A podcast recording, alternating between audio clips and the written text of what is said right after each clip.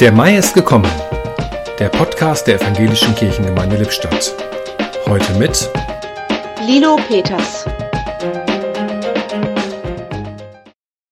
Er war das siebte von acht Kindern einer Lübecker Pfarrersfamilie. Die hatten damals Anfang des 19. Jahrhunderts nicht viel Geld. Der junge Mann studiert Theologie und Philosophie in Bonn. Was konnte man ohne Geld in Bonn abends Besseres tun, als am Rhein entlang zu wandern? Das Wandern gehörte damals in der Romantik zum Leben eines Burschen dazu. Unser Mann hier ist weit gewandert.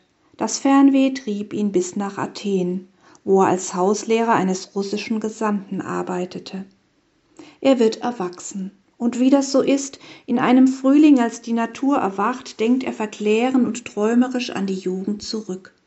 Später wird er sagen, es geschah auf einem Spaziergang nach Schloss Escheburg bei Kassel, wo er zu Gast beim Schlossherrn war.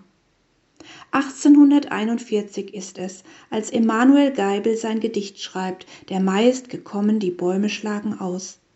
Der Melodie von Justus Lyra ist es zu verdanken, dass es zu einem so beliebten Volkslied wurde.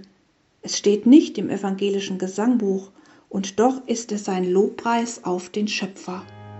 Im Podcast hörten Sie heute Lilo Peters.